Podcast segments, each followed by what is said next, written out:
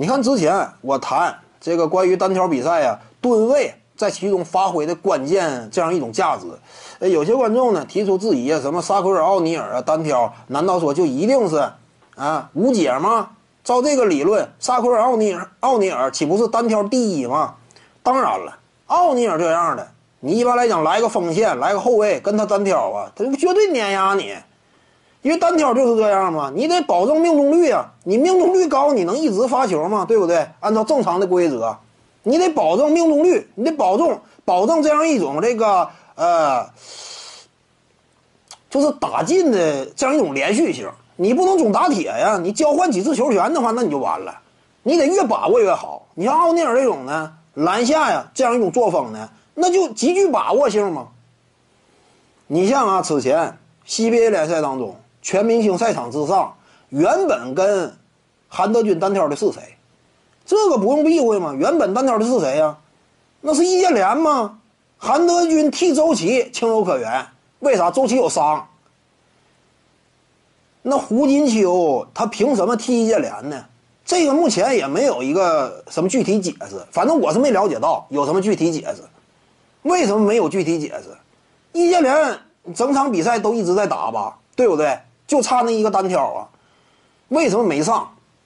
说白了，易建联真要上的话，面对韩德君也不好使。我之前就谈过，你这样说，韩德君跟易建联单挑，你说他俩谁的技术更好？毫无疑问，易建联技术更好。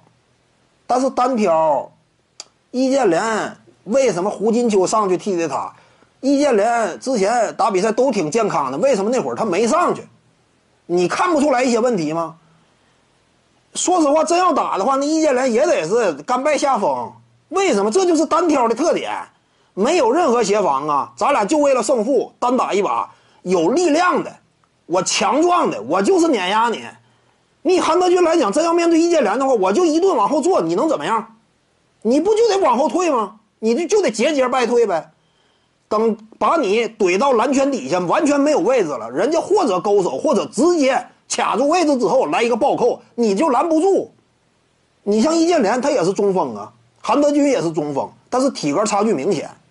一个球员，他完全凭借力量往里坐，能够坐得动你的话，你就不好打。这就是单挑比赛吗？为什么易建联没上去打？胡金秋替的，看不出来点玄机吗？你像什么？我之前谈啊，科比和詹姆斯真要单挑，这就有点类似于韩德君和易建联，不夸张吗？詹姆斯吨位力量绝对占优，你体格在那儿呢。真要说我就一直往下做的话，我不考虑任何观赏性，仅就胜负去打，那谁赢谁输其实也不难判断，对不对？就是这么简单的道理。